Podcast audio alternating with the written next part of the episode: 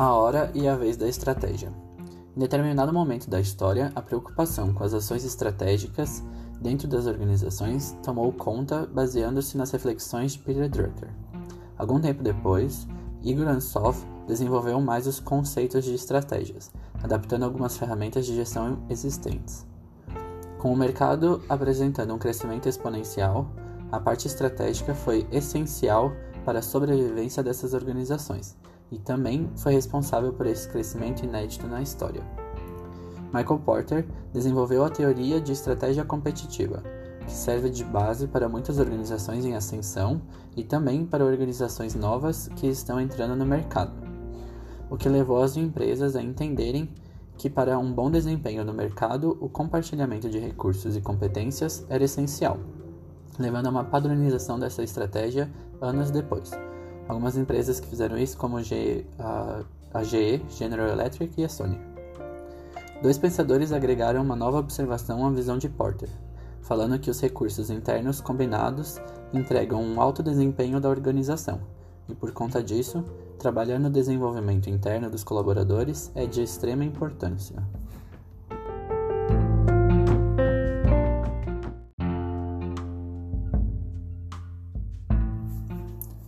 A popularização da cultura do management.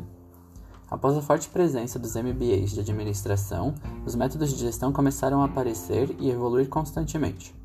Um ex-consultor de negócios chamado McKinsey publicou sua pesquisa sobre gestão. E também Peter e Robert Waterman lançaram um livro chamado Em Busca da Excelência, que foi considerado o primeiro best-seller na área de gestão. Com a popularização do tema, trabalhadores comuns passaram a conhecer alguns fundamentos relacionados à gestão.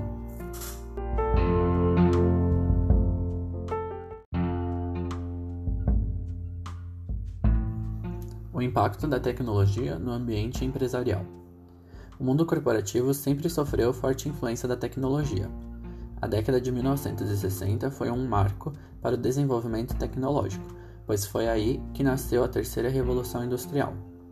Computadores de grande porte e a invenção da internet foram os pivôs desse período. Na década seguinte, Gordon Moore, fundador da Intel, desenvolveu um microprocessador e possibilitou o aumento na capacidade de processamento de informações. Consequentemente, permitiu que as empresas ampliassem o seu conhecimento sobre o cliente. Foi apenas a partir da década de 1980 que os impactos do microprocessador passaram a ser sentidos em larga escala. Pessoas e empresas tiveram suas rotinas impactadas por ele e as mudanças no mundo passaram a ocorrer em uma velocidade muito grande. Gordon Moore já havia previsto que o poder do processamento de qualquer sistema computacional iria dobrar a cada 18 meses. Essa tese ficou conhecida como Lei de Moore. Novas organizações surgiram junto com a revolução tecnológica, como por exemplo a Microsoft, a Oracle e a SAP.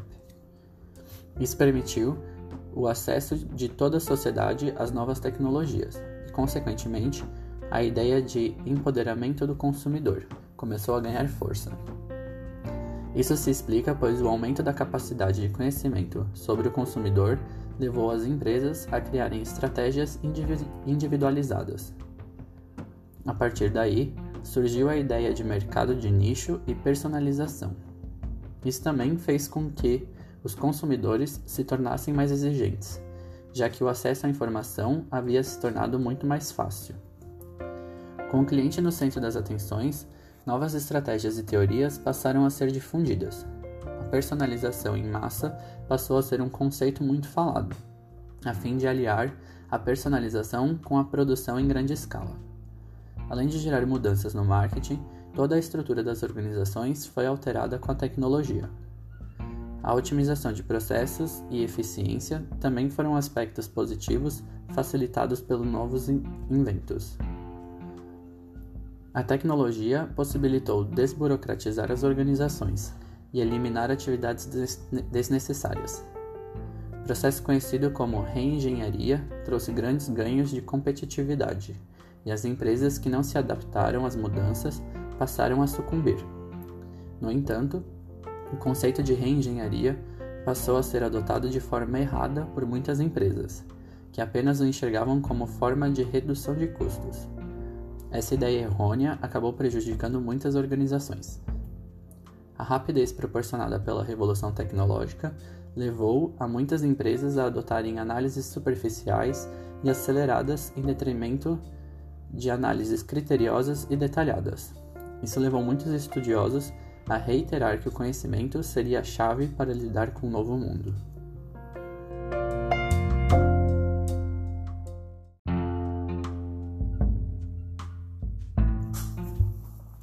Novas visões para novos desafios. Novos livros começaram a ser publicados falando a respeito dessa revolução na maneira de estruturar e ensinar a gestão. Entre eles, Empresas Feitas para Durar, de Jim Collins, que traz um estudo científico complexo e detalhado sobre as maiores companhias em seus segmentos, comparando métodos que deram certo e métodos que deram errado. A inovação foi um dos temas mais discutidos e mais requeridos nas empresas, acompanhando sempre as novas necessidades dos consumidores. Uma nova sequência de inovações chegou no mercado com o avanço de internet, que passou a ser uma ferramenta essencial para o desenvolvimento das empresas e também os consumidores apresentaram novas necessidades. Algumas empresas não perceberam a velocidade dessa evolução e, quando se deram conta, era tarde demais.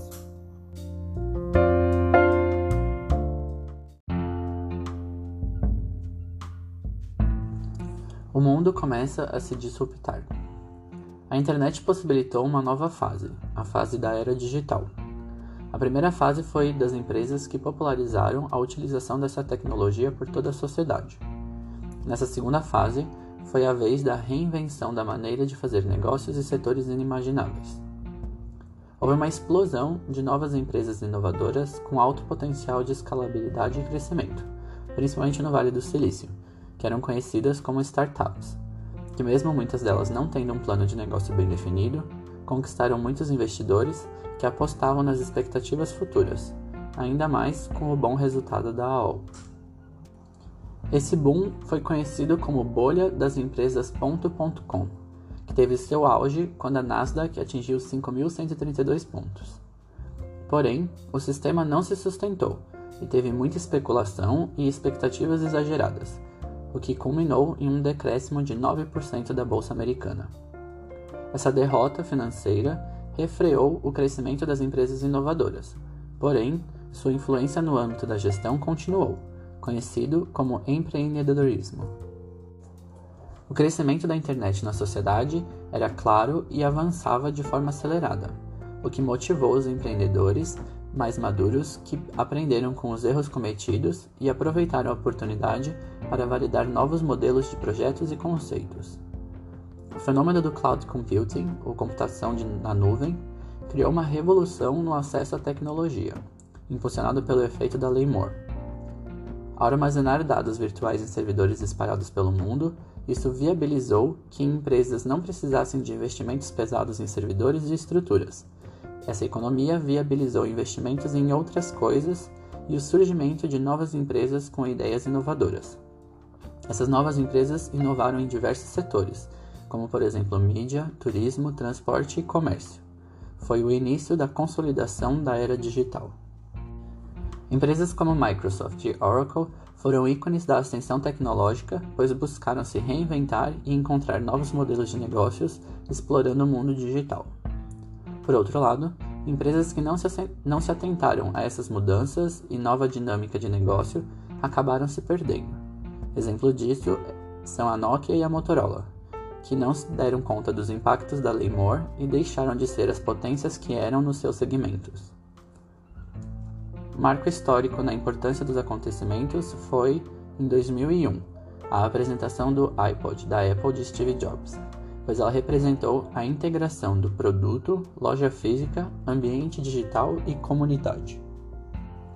Hoje, empresas como Google, Amazon e Facebook são referências nesse contexto, pois são plataformas de negócios que aceleram e viabilizam desejos desse novo consumidor, que agora é o novo foco, o centro da atenção. Como consequência dessas inovações, empresas digitais criaram a economia de compartilhamento, que testa conceitos tradicionais de gestão por seus novos modos de fazer algo que já era consolidado e que funciona também. Exemplo disso é o Uber e o Airbnb. Klaus Schwab lançou um livro chamado chamando esse momento de Quarta Revolução Industrial, sendo ela a mais impactante de todas. Essa revolução é capaz de alterar o modo como as pessoas vivem, trabalham e se relacionam, e tudo isso ao mesmo tempo. A combinação do mundo físico, biológico e digital faz com que as organizações e seus líderes precisem encontrar novos métodos e meios para garantir a sobrevivência no mercado, pois as transformações que vivenciamos impactam a sociedade e descon desconstroem modelos clássicos de gestão, logística, distribuição e consumo. Klaus, em seu livro, destaca três elementos que tornaram esse movimento único. O primeiro, velocidade.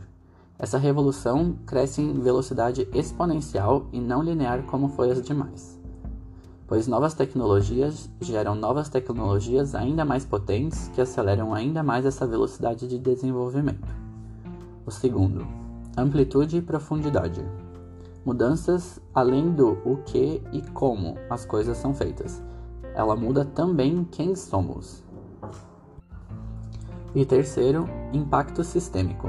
Transformações nos sistemas por inteiro, entre e dentro de países, organizações, indústrias e sociedade. A ameaça constante de surgimento de novas empresas com novas tecnologias inova inovadoras coloca em xeque os sistemas de lideranças e gestões passados. Para isso, é necessário um novo sistema de pensamento para lidar com essa complexidade de formas para que se obtenha sucesso. Se dá início, então, a uma jornada para buscar o desenvolvimento de competências necessárias aos colaboradores e do novo perfil de liderança, chamada educação corporativa.